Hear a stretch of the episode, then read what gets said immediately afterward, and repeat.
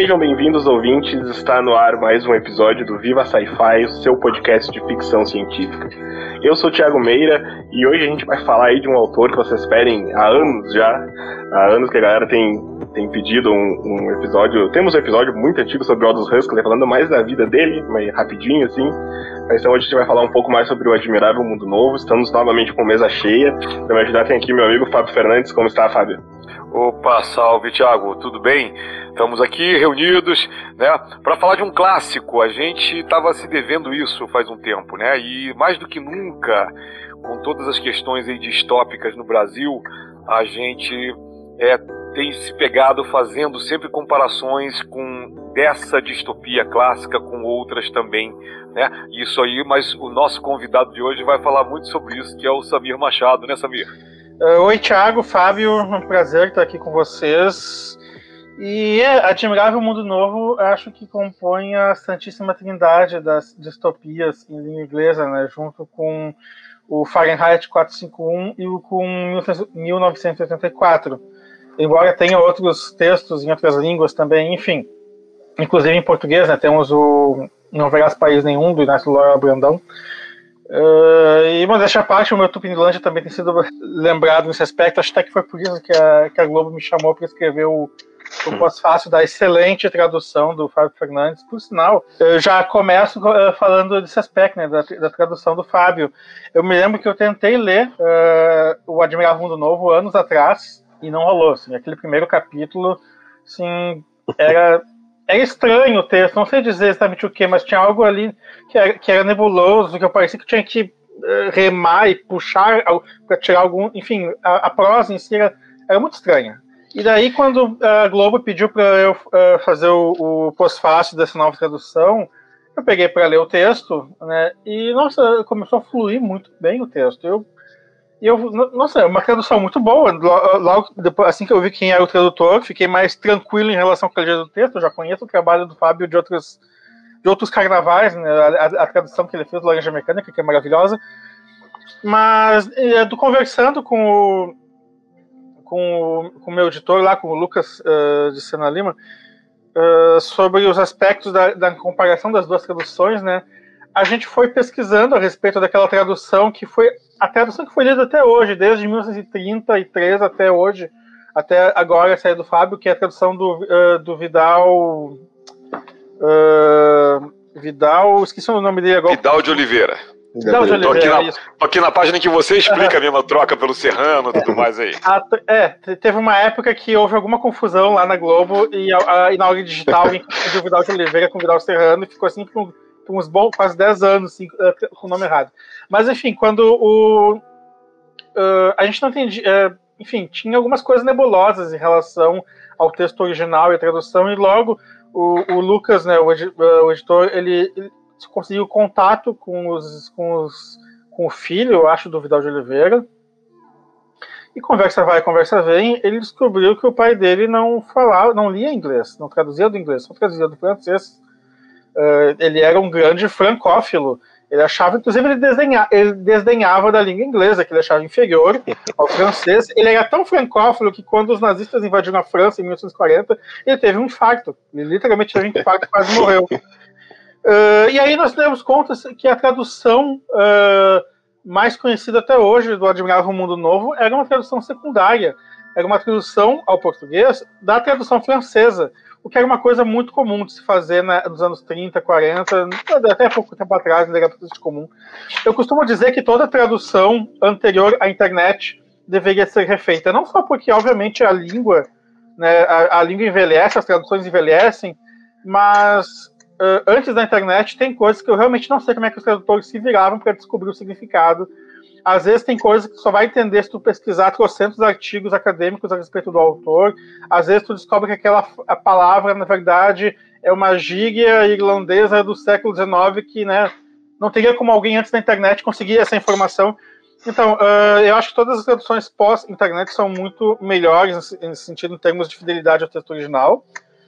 E, e não, e claro, né, uh, uh, o, Fábio também é escritor, então não é, não é, só traduzir o texto, né, Fábio? Não é só versar o texto, é, é ter aquela, aquela malemolência, digamos assim, com as frases, para transformar a tradução num texto literário de fato. Pois é, aliás, Samir, malemolência é uma palavra que só tem em português, para traduzir para o inglês seria uma coisa de louco. Mas isso você falou, você sabe que eu já posso até te responder um pouco da pergunta que você fez agora há pouco, né, o pergunta retórica, porque eu fiquei, eu, eu traduzi, eu fui tradutor, eu comecei antes da internet, eu fiquei quase uma década traduzindo é, sem internet. Comecei em 86, 87, a internet comercial no Brasil surge só em 94, e eu fazia exatamente o que você falou. Eu me enfurnava em bibliotecas no Rio de Janeiro. Uma vez eu para traduzir um livro ligado à filosofia, eu fiquei, acho que quase um mês indo todos os dias na biblioteca da PUC Rio, pegando o livro e, e lendo lá. Eu não, não era aluno, não podia retirar os livros, eu tinha que consultar lá, anotar, porque não tinha câmera fotográfica digital com celular, anotar, anotar, anotar e chegar em casa e datilografar tudo, né? Então realmente era uma coisa muito complicada. É, você falou agora realmente, o, eu tive quando era quando era mais novo, eu tinha a coleção completa de Dostoiévski pela José Olímpio e quase tudo era traduzido do francês. Né? Raquel de Queiroz traduziu Dostoiévski, mas todas as traduções a partir da tradução francesa. E eu também fiquei muito surpreso quando eu li esse, esse teu pós-fácil ótimo aqui na edição né, comemorativa do, do, Admirável Mundo Novo, e você explicou o, o negócio do Vidal de Oliveira ser francófono. É, eu, eu tive, acho que todas essas edições do Admirável Mundo Novo, eu li quando criança, quando adolescente de 12, 13 anos, né? E eu nem lembro como foi o meu, meu impacto, eu acho que o impacto visual das imagens foi grande, mas a, o linguajar realmente já era pesabundo, né? Pra gente falar, usar um termo antigo. E, é, e eu lembro que, engraçado, não só teve edição que saiu com o nome do Vidal Serrano, como teve edição que saiu só com o nome do Lino Valandro. Sem, a, sem o nome do, do, Vidal de Oliveira, que foi o Lino Valandro. Eu tive também durante muito tempo, durante quase 30 anos, eu tive o dicionário. Eu literalmente perdi esse dicionário porque ele se esfrangalhou, se desintegrou, para além de possibilidade de, de recuperação. Se, se algum dia relançar esse dicionário, eu vou ser um homem muito feliz, porque ele não se encontra mais, né? É, e então, assim, eu tive a oportunidade de reler depois também essa, essa edição, né, uma nova edição aí, que é a do, do Vidal com o Lino Valando, e é, é realmente é, é complicado. É, mesmo com a internet, é, Samir, teve momentinhos aí pequenos na, na, na, na, tradução que, é o que você falou, também uma experiência de escrita de muito tempo, né? Para tentar deslindar algumas coisas ou traduzir, por exemplo, aquela ceninha que é muito satírica. Eu tenho certeza que o Huxley, como já estava já estava prestes a fazer, ou já tinha feito um, um pouco antes roteiros para Hollywood, ele já estava visualizando aquilo ali como uma comédia com talvez William Powell e Myrna Loy, por exemplo, uma, uma comédia A cena em que eles estão lá batucando na bunda um do outro, fazendo uma rodinha que é tipo um mambo um mambo erótico, que é uma coisa meio ridícula pro resto do livro, inclusive, né? Com a musiquinha toda ali. Essa parte foi uma das mais difíceis de traduzir. Mas é, é, é, é isso, né? Tem uma, uma, são, são coisas que, quando você lê, você precisa emergir na leitura, para você poder se identificar com, com, com a história. E se a tradução em algum momento bloqueia, é verdade, da, traduções datam. Traduções datam. Eu não tenho dúvida de que a minha tradução do Laranja, espero que ela dure mais algum tempo, mas ela daqui a pouco vai datar também, e outra pessoa vai traduzir. E isso é ótimo. Né? Eu conversei sobre isso uma vez com o Fausto Fawcett, que é um grande fã do Laranja Mecânica, e ele tinha né, em altíssima conta a edição do Nelson, a tradução do Nelson Dantas. Um dia eu fui entrevistá-lo por um livro e aí conversando comentei com ele que eu estava traduzindo de novo e ele ficou indignadíssimo. Ele falou: "Como assim? A tradução do Nelson Dantas está ótima". Aí eu falei: "Pois é, Fausto, mas as traduções datam, né?". Aí ele ficou mais injuriado como se, como se ele fosse um tradutor. Só que aí falei, tá bom, a gente mudou de assunto, não, não se falou mais nisso. Passaram acho que dois, três anos, o livro saiu. E aí eu tive que entrevistar ele para uma outra coisa. E quando eu fui entrevistar, ele falou: Vem cá, você foi o que traduziu o laranja agora, né? Eu falei, foi. Ah, não, cara, tá legal, essa tradução tá muito boa, foi legal. Aí ficou, aí eu fico, pá, fiquei aliviado. Acho legal pra gente eh, já engatar mais algumas outras questões. É, eu queria ver contigo também, né, Samir? Uh, se antes de tu, se tu tem alguma uma relação anterior, assim, com, com o Admirável Mundo Novo, ou com o Huxley em si, né, uh, ou se tu acha, que tu, tu, comentou, né, que acho que foi chamado ali por causa do Tupinilândia, né, então, uh, não sei se essa pesquisa, tipo, que tu fez para esse texto é algo que tu já sabia, que tu já tinha em mente, algum outro trabalho, ou se ela surge só justa, ela foi encomendada justamente para essa edição de, de comemorar 90 anos, se não me engano, né, da Biblioteca Azul. É, é, em termos de distopias, eu já, já tinha lido o, o Orwell, em 1984, eu conhecia o, o Ray Bradbury, mas o Huxley era uma novidade para mim. Eu, eu, li pela primeira vez o livro quando uh, me pediram para escrever esse pós-fácil. A ideia de me chamar para escrever o pós-fácil era não só, claro, porque eu escrevi um livro que é mais espécie de semi-distopia, o Tupinilândia, mas também porque acho que tem a relação uh, editorial muito forte com a, uh, com a Livraria do Globo. Uh, muita gente não sabe, para quem não sabe, né, nos anos uh, 30 e 40, a editora Livraria do Globo, a editora Globo, né, não era a Globo de hoje do Rio de Janeiro. Era a Globo de Porto Alegre, pertencia à Livraria do Globo, que não tinha nenhuma relação com o Roberto Marinho, e que foi, por muitos anos, uma das grandes casas editoriais do país. Em termos de literatura infantil, eles foram meio que a Cosac Naif da literatura infantil na época, as edições luxuosíssimas e tal.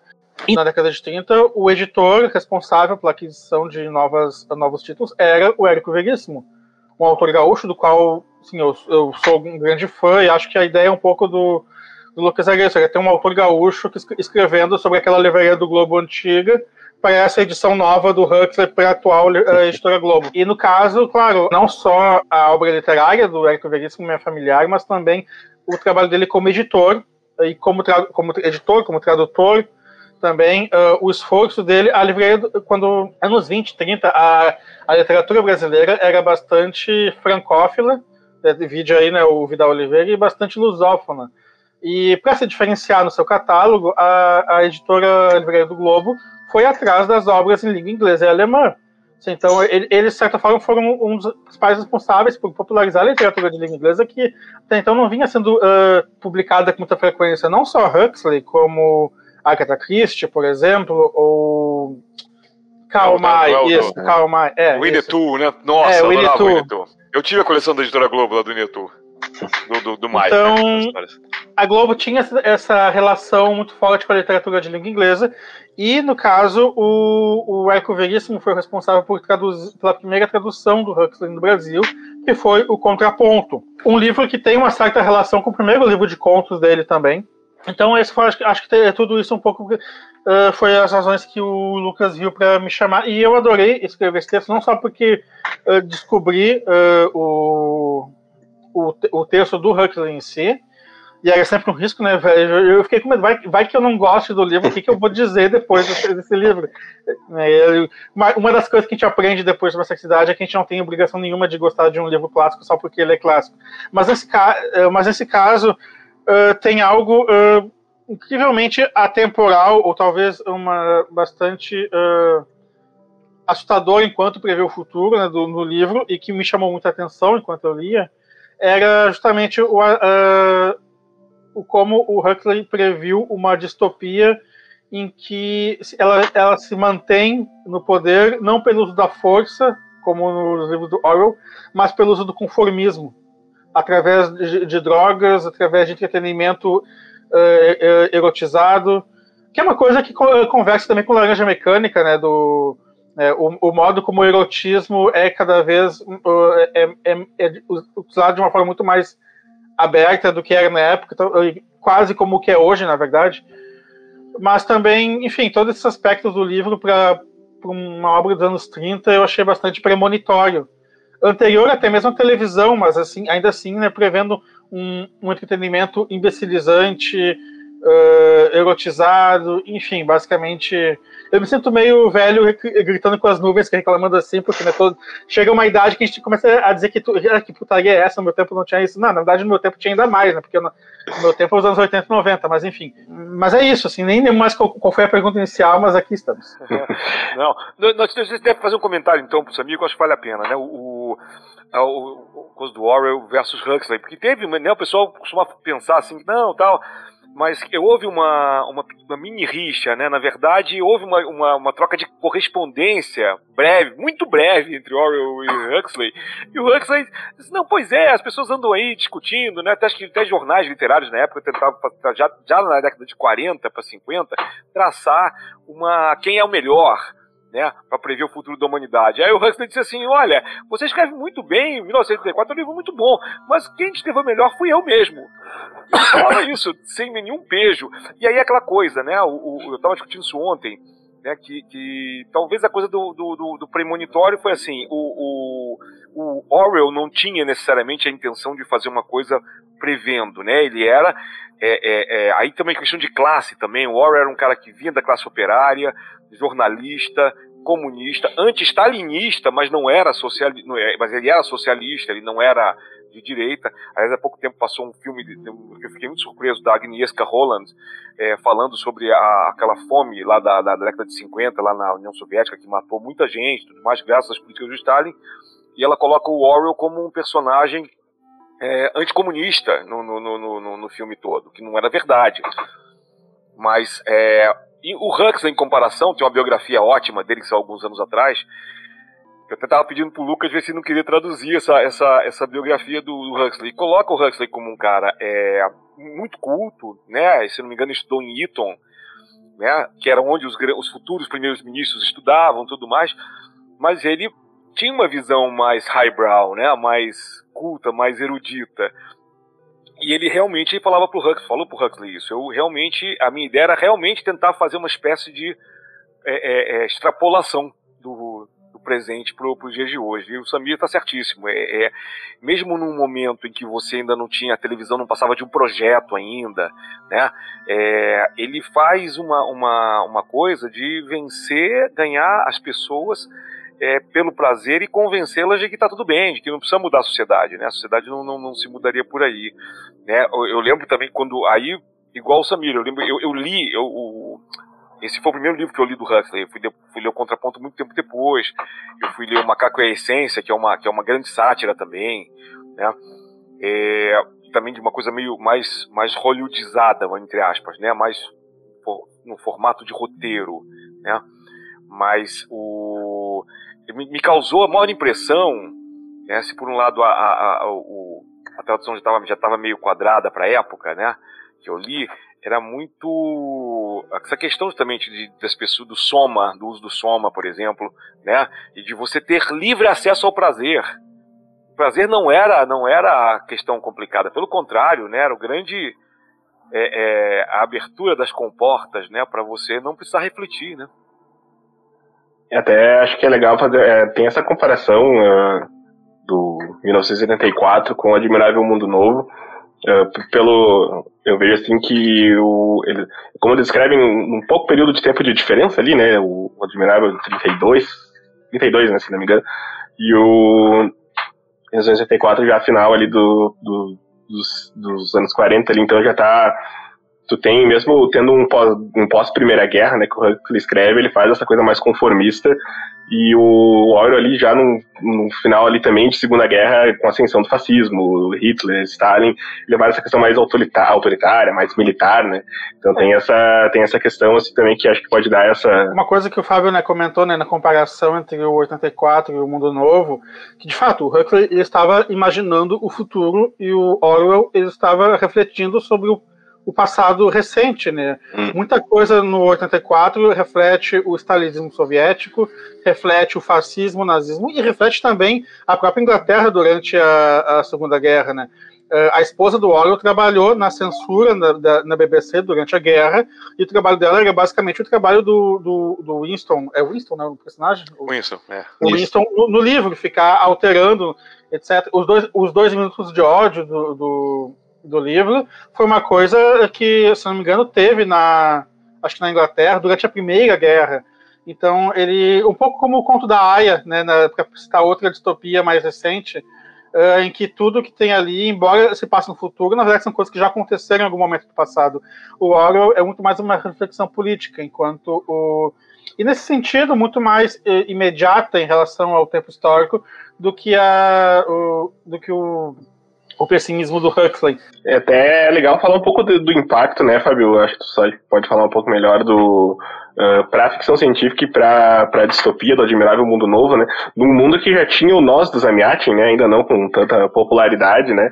Mas que alguns diriam meio copiado, talvez, né? Do o Admirável Mundo Novo, né? Um pouco copiado. O Orwell, né? Exatamente. Que, que apontou essa semelhança, por mais que o Huxley negasse, o Orwell dizia, não, ele leu o livro, ele certamente se inspirou Sim. Aí, ó, aí ó, o, o feudo entre os dois aí tinha esse negócio de, de um apontar o outro. Mas eu acho sim, eu acho que o Huxley leu o, o Nós, mas é, é o seguinte, na verdade, de novo, né, naquela época, pré-stalinismo, pré a Revolução Russa foi saudada positivamente na Europa.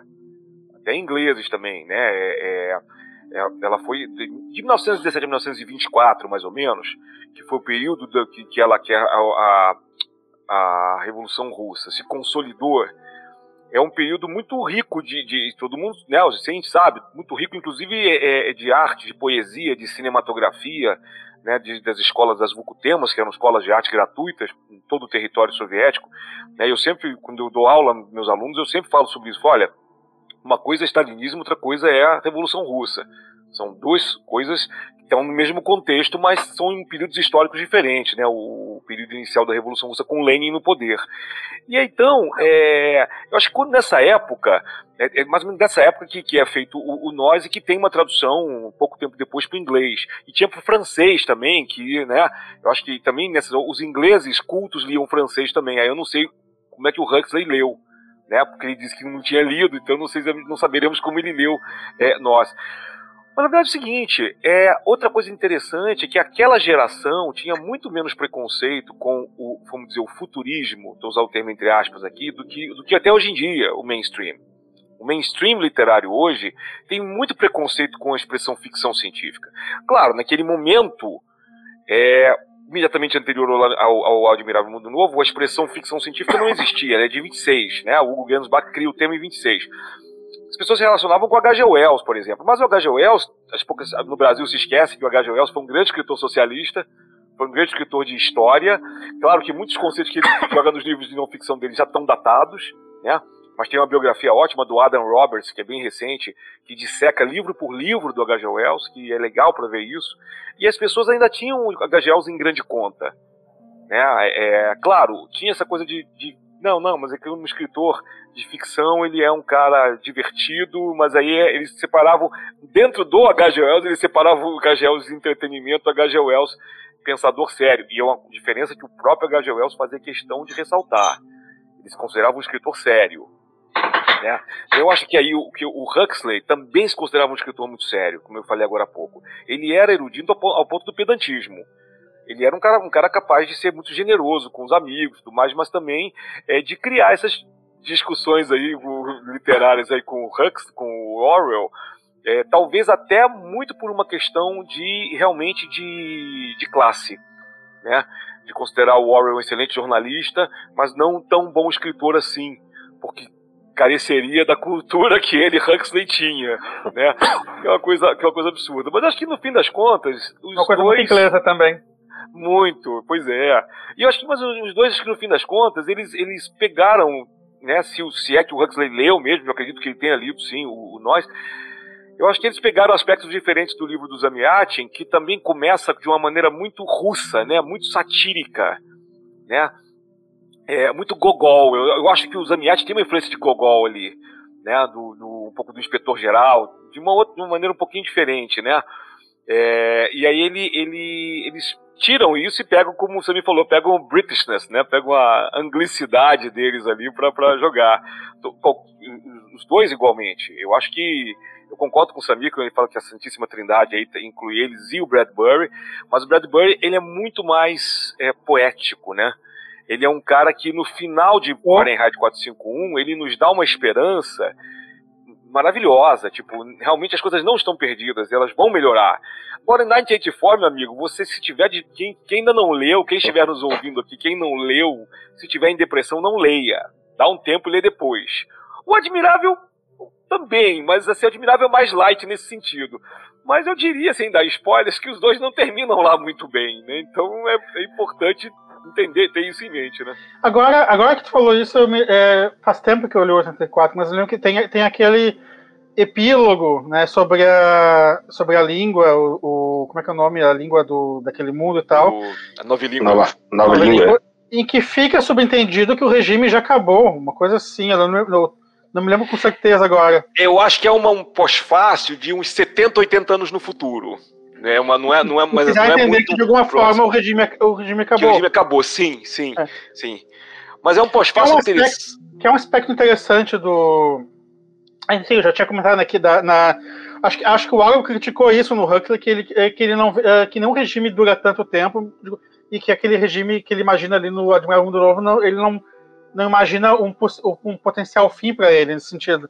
Mas claro, ele tem esse aspecto que um regime que se mantém pelo conformismo não tem como gerar uma, uma revolução ou uma mudança.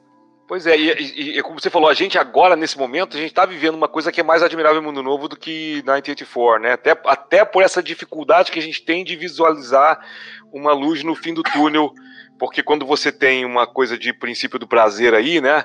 Você vai, como diria o Freud, além do princípio do prazer, você cria uma situação que, ok, não vai ser eterna também, mas ela pode se estender por mais tempo, né? Então a gente não. Ainda tá uma coisa que nos, no- no- nos surpreende, né? Uh, queria que falasse um pouquinho, Samir, um pouco mais da, eh, da recepção do Admirável no Brasil, né? Que acho que uh, acho, acho muito legal como o, tu começa o texto, né? Porque quando eu, uh, eu tava lendo ele, eh, tu começa falando para que eles vão, porque o Eric Veríssimo queria publicar o, o Aldous Huxley, história inglesa e tal. E pra mim dava muito a entender que já ia falar do, do Admirável Mundo Novo, mas teve ali a publicação antes ainda do Contraponto, né? Antes ainda do Admirável Mundo Novo. E do Olhos Sem, sem Gaza, isso, né? Sem olhos, sem olhos Sem em Gaza. Sem Olhos em Gaza, isso. Curioso, né? O, o Fábio Fernandes comentou isso, né, de que a, da questão do preconceito que se tem com a ficção científica e tudo mais. O Contraponto foi um grande sucesso editorial. O Sem Olhos em Gaza veio na esteira, também um grande sucesso editorial. Admirável Mundo Novo, quando saiu, não foi exatamente um sucesso. Não teve nenhum. A gente pesquisou os jornais da época, não teve nenhuma. Teve uma notinha, eu acho que na Folha ou no Estadão, mas era aquela coisa que se faz até hoje, é só o serviço ali, né? Foi lançado o livro tal do grande autor de Contraponto, em Gaza e tal, mas nenhuma resenha nem nada na época. E o livro, nos seus primeiros 10, 20 anos, só teve uma reedição, enquanto os outros livros do, do próprio Huxley tinham 10, 13, várias reedições. Foi só a partir dos anos 60, 70, não, é, a partir dos anos 60, 70, que o livro começou a pegar. E, e, claro, isso tem muita relação com o preconceito que se tinha uh, em relação à ficção científica. Aí o, o Fábio comenta, uh, trouxe um, uma questão interessante sobre ter ainda no mainstream literário muito preconceito com a ficção científica, mas será que tem ainda mesmo? Porque é uma coisa que eu, eu vejo muitas pessoas falarem que existe esse preconceito, mas eu, eu, confesso que eu não vejo mais tanto hoje, como já vi no passado, esse preconceito efetivamente acontecendo na imprensa, no meio literário. Acho que todo mundo no meio literário que eu conheço lê uma ou outra ficção científica. A imprensa é bastante aberta à publicação. O meio acadêmico, que talvez seja mais rançoso, né? Então, os professores estão se aposentando, tem uma nova geração entrando. Agora que eu entrei no meio acadêmico, eu estou fazendo doutorado em letras aqui na PUC, eu noto que todos os meus, uh, meus colegas, todos eles jovens, né, na casa dos seus 20, 30 anos, estão fazendo suas, uh, suas teses e dissertações em torno de literatura de gênero, muitas vezes fantasia, muitas vezes ficção científica, horror e tal. Então, eu acho que essa, esse preconceito de quase 100 anos, ele, ele, tá, ele tá menor hoje do que já teve. Não, não, sem dúvida, sem dúvida. Não, eu acho que esse preconceito já está já tá, já tá acabando, mas acho que está nos estertores finais ainda, né? É, e é, na... bom é, bom lembrar né, que um, a grande distopia brasileira, que é o, o Não Verás País Nenhum, não diga na frente do Inácio Loya Brandão que o livro dele é uma ficção científica porque ele não gosta. Né? Pois é, não, mas é isso que eu ia falar. Talvez por causa, por causa da idade do, do, do, do Inácio. Porque é o seguinte, eu não quero ser etarista, né? Eu tô, mas eu tô com 57 também, e eu tô nessa história há 30 e tantos anos, né? De, como escritor e como jornalista.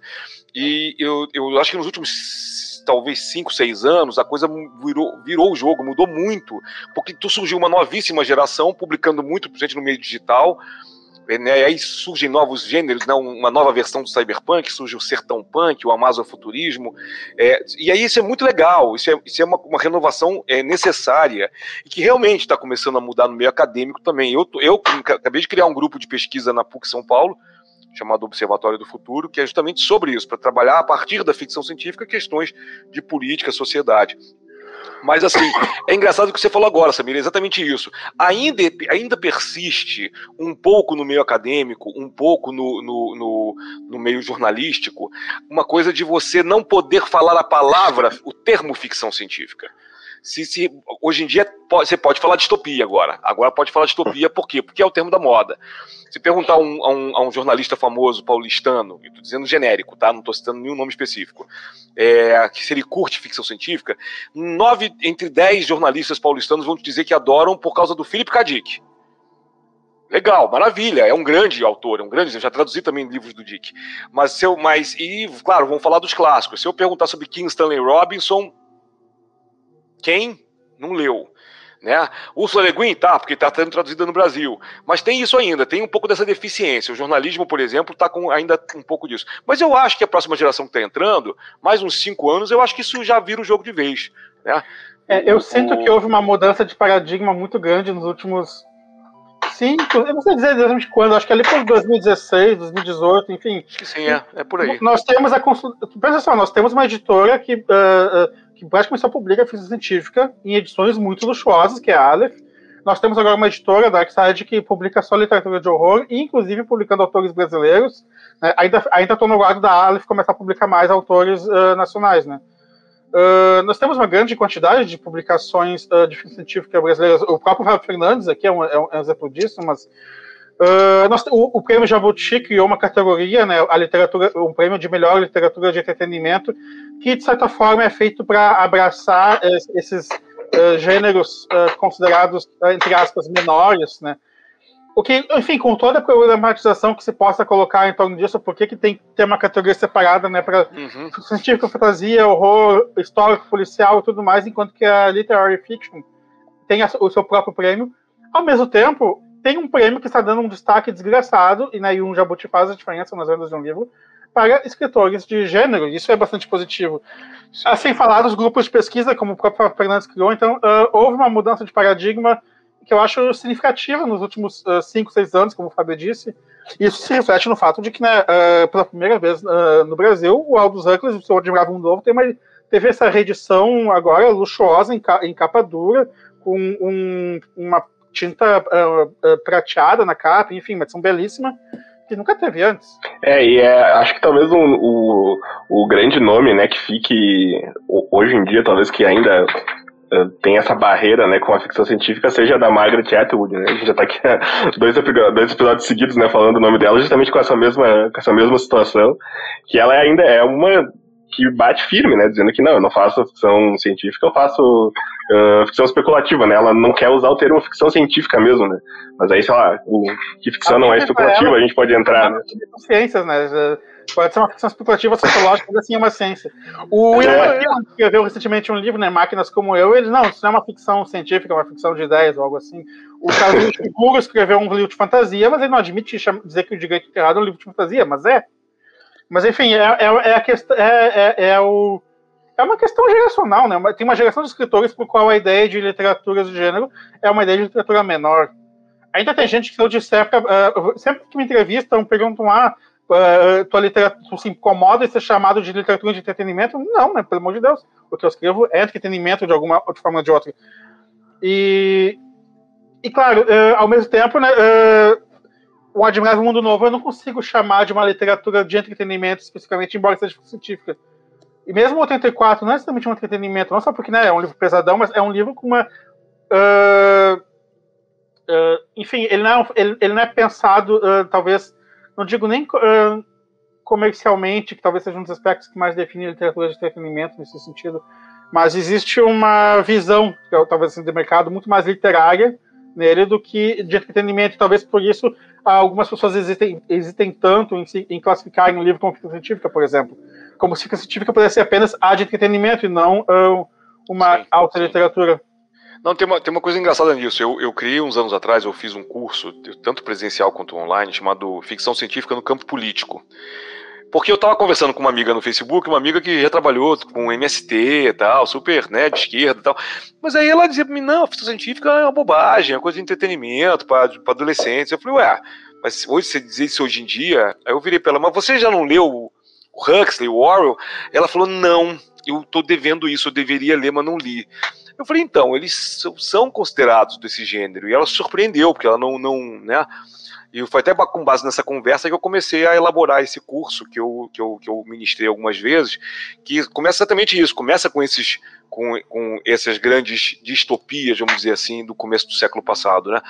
Para tentar colocar isso para as pessoas. E olha, talvez não importe o rótulo. Hoje em dia, pessoal, tem muita gente na academia estão falando do insólito, da literatura insólita. Eu, eu não gosto, eu acho que ele não, não, não explica totalmente também. E é outra tentativa de dizer, não, vamos tirar um pouco o ranço do termo ficção científica. Mas não importa, como que aqui as pessoas fazem, está no território do fantástico e no território que entra, também entra do entretenimento. Mas é como o Samir falou, nem toda ficção científica é necessariamente entretenimento. Vezes é muito mais reflexão mesmo, séria, como inclusive a, o conto da Aya da Atwood. Talvez por isso ela continue não, não pensando nisso. Mas aí, a própria Ursula Le Guin, quando viva, talvez agora depois de morta também, não sei, já deu, deu um puxão de orelha em público na Margaret Atwood, porque elas eram amigas, para dizer, escuta, você está errada, é ficção científica mesmo, assume isso com orgulho, né? Não tem nenhum, nenhum problema de, de assumir isso com orgulho. Eu acho que existe uma discussão acadêmica, uma divisão acadêmica. Alguém me disse, ou eu li em algum lugar uma vez, que o termo ficção especulativa é muito mais utilizado pelos pesquisadores de língua inglesa e o termo ficção insólita muito mais pelo, pelos uh, franceses, enfim. Mas acho que daí a ideia é que há um termo que seja mais guarda-chuva, não só em relação científica, mas também ao gótico, à fantasia, ao, enfim, a, a, ao estranho, né? Algumas pessoas usam uhum. esse, aquilo que for, aquilo que não pode ser, enfim, é, uh, não, é, é uma dificuldade o... de querer colocar, tirar o, aquilo que é realista e aquilo que não é realista, digamos sim, assim. Sim. É, mas os, os, britânicos eles estão usando o termo literatura fantástica em geral. Eles não usam especulativo, não. Eles usam fantástica com K, inclusive, né? Também? Sim, sim. Ah. Eles usam inclusive o fantástica com K, que é, que é, que é como se fala no leste europeu, né? É, inclusive literatura de Kafka é considerada, né, disso faz parte da fantástica. E é, o John Clute, por exemplo, Stan Nichols, né, é, é, Jonathan Strahan, né, Farah Mendelssohn, que são pesquisadores britânicos, né, e australianos do, do, do, da literatura fantástica, eles não usam especulativa não, especulativa, quem tentou fazer isso uma vez foi o Heinlein, Robert Heinlein uma vez ele escreveu um texto dizendo assim, olha, vamos mudar então, já que o science fiction, né, SF, é muito é muito de, de, de, nichado, ele não usou esse termo na época, mas ele quis dizer isso. Vamos então falar speculative fiction. Mas é como o próprio Samir falou, ficção especulativa você tem de todos os tipos, não, não só a ficção fantástica, né? Um romance histórico é ficção especulativa. Espartaco, né? O, o, o livro, né? O clássico, que é um livro incrível, é, é, e apesar do próprio autor já ter escrito ficção científica também, Espartaco não é ficção científica ficção histórica, né? Especulativa enquanto histórica. Então tem isso. Agora, claro, é uma discussão que a gente está botando aqui em paralelo, né? Não, não, não, não, não faz nenhum sentido, né? A gente classificar ou não o, o Huxley o, e o Orwell dessa maneira, assim. É, que acho que eles são realmente pertencem a uma coisa muito mais abrangente, né? É, e aquilo que e, e, as pessoas que estudam literatura ou, que, ou jornalistas mais do mainstream, eles não têm muito problema em considerar o Huxley e Orwell como parte do, da literatura com L maiúsculo, vamos dizer assim, né? E acho que isso é bacana. Eu, pra gente, para mim isso só soma, como o Samir falou. Eu, o Back in the SSR, meu romance de 2019, estava na primeira lista de finalistas do Jabuti de Entretenimento. E me perguntaram isso. Eu até gravei um, um videozinho pro meu canal de YouTube, na Terra Incógnita, para falar: escuta, eu não tenho nenhum problema com o seu entretenimento, porque eu acho que se esse meu livro fosse disputar o Jabuti a seco, vamos dizer assim, ele não entraria na lista de finalistas. Entraria porque as pessoas ficariam assim, tipo, ah, mas é ficção científica tal. Então, a gente não sabe como é, como é que seriam os, os, jurados, né? E os jurados da categoria de entretenimento eram todas pessoas de alguma maneira ligadas ao fantástico, ao insólito, né? E viram com bons olhos, né, esses livros que chegaram. Então acho que isso é, não me incomoda não, acho que isso soma. Soma, né, para usar um termo do, né, do, do Mundo Novo, né? Tome soma. Tem, tem mais um é. aspecto interessante do Huxley também, que agora eu lembrei, olhando aqui o texto né, do Postfácil, é que ele, ele, esteve no Brasil em 58, né? E quando ele veio para o Brasil em 58, uh, as chamadas, uh, as pessoas falavam, ah, Huxley, o Huxley do contraponto. Uh, vem, afinal dos 50, ainda, Admirável Mundo Novo ainda não, Hoje em dia é capaz de ter gente que nem sabe que existe um livro chamado Contraponto escrito por ele, porque ele vai. Agora ele é o Huxley do Admirável Mundo Novo. É curioso essa mudança. E é curioso também que ele não ficou muito impressionado. Levaram ele para Brasília, que estava recém uh, se inaugurado, e ele não ficou muito impressionado com a cidade, não. Não. Ele foi impressionado com, a, com, a, com, a, com o candomblé, que ele foi ver. Exato. Davi Nasser levou ele pro candomblé. E aí o pessoal. Mas publicaram no jornal depois que ele tinha ficado horrorizado. Aí quando foram falar pra ele, ele falou: Não, foi a melhor coisa que eu vi no Brasil, foi esse negócio aí do, do candomblé. Não, é, Acho o, que aquilo ali foi, é a proto-religião é proto antes da religião dos gregos, da mitologia grega. Ele falou isso. Foi muito louco. Ele, levaram ele no, no, no, no candomblé. Uh uma, acho que um banda, no caso, no Rio. É, foi, foi um banda. E, é. é, foi um banda. E, e os paulistas ficaram horrorizados, meu Deus, levando o Huxley na um banda e tudo mais. Então é, acho que rolou, rolou, ainda uma rivalidadezinha aí entre São Paulo e Rio também. Rolou, rolou. É, tá, bem, bem, bem, coisa de carioca mandar levar ele para um bando faz os. uma coisa que eu, eu, eu tava vendo aqui agora também no, é, no pós-fácil, eu queria até ver contigo, Fábio, que Uh, tem uma parte aqui, né, que o, o, o, livro inglês, né, o Brave New World, né, e tinha aqui uma, uma parte ali do, de um recorte de jornal que chamava Um Maravilhoso Novo Mundo, né, e aí a gente teve agora, uns anos atrás, o, uh, com o Orwell ficando em domínio público, né, a publicação em massa de do 1984 e do Revolução dos Bichos, algumas editoras optando por usar a Fazenda dos Animais, né, o Animal Farm, como é o título original.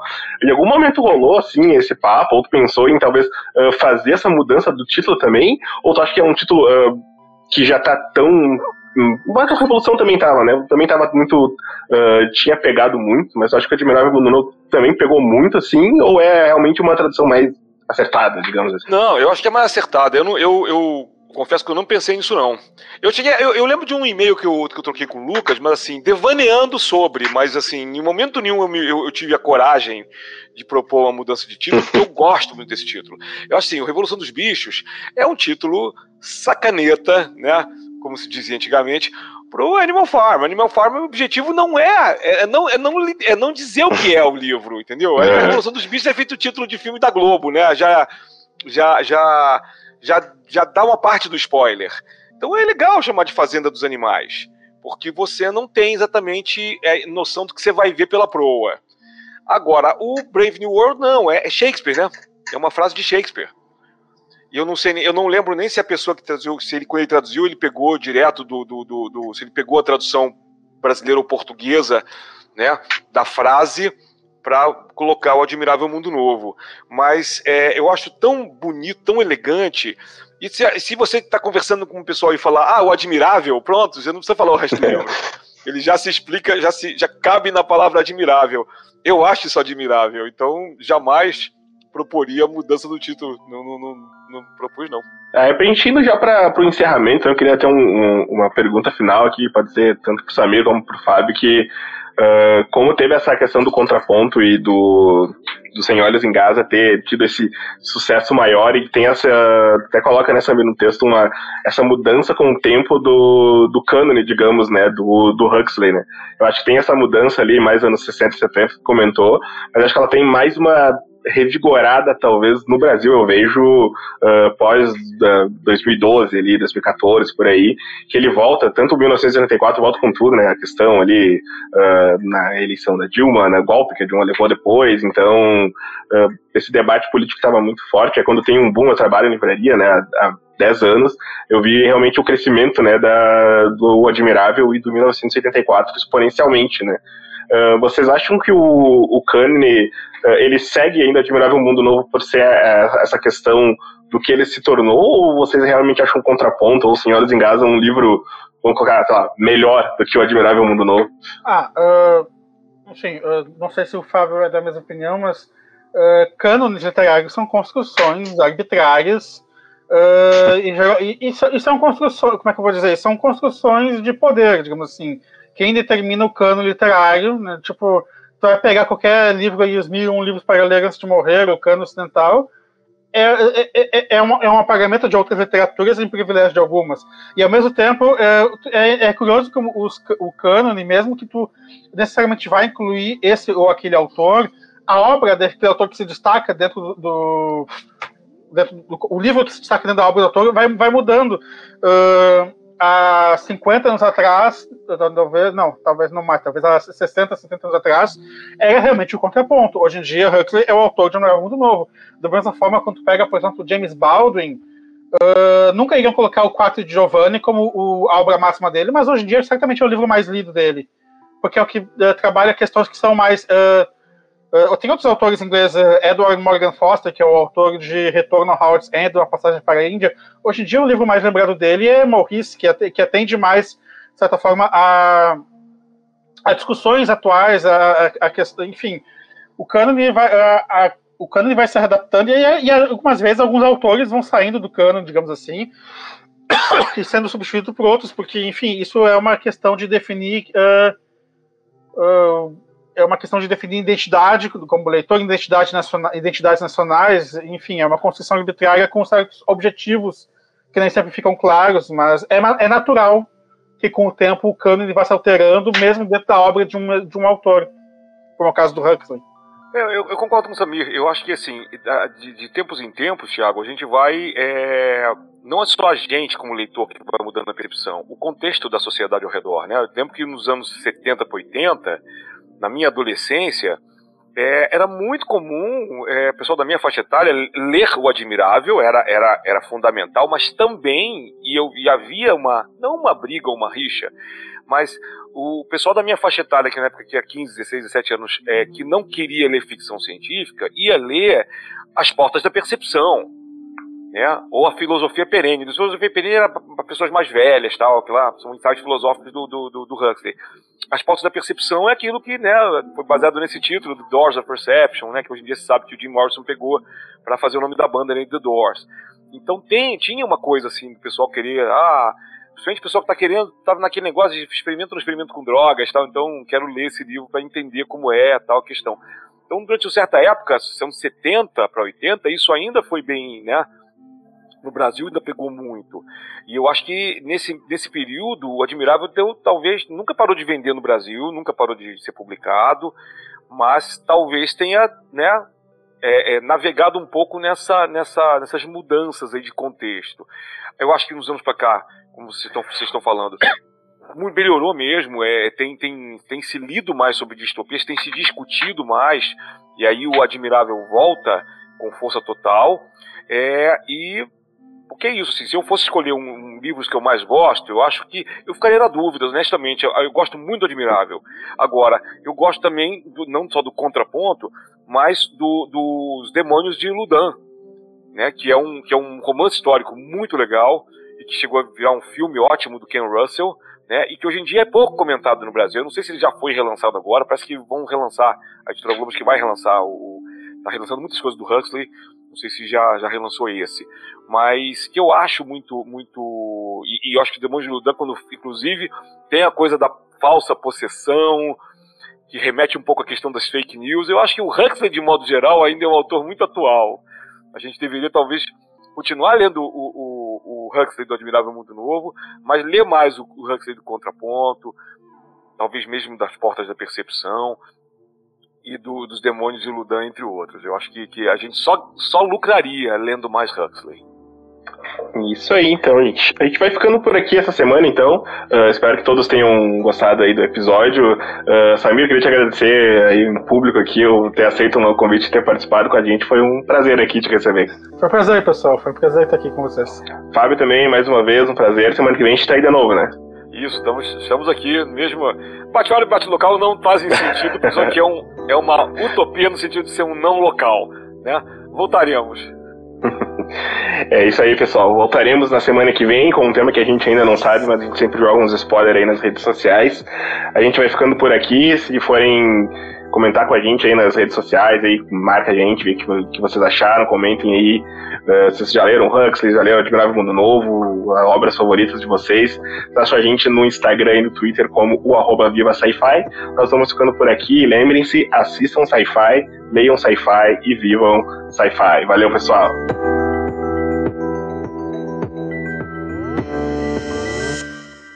Esse episódio foi editado pelo 8pix, que no caso sou eu.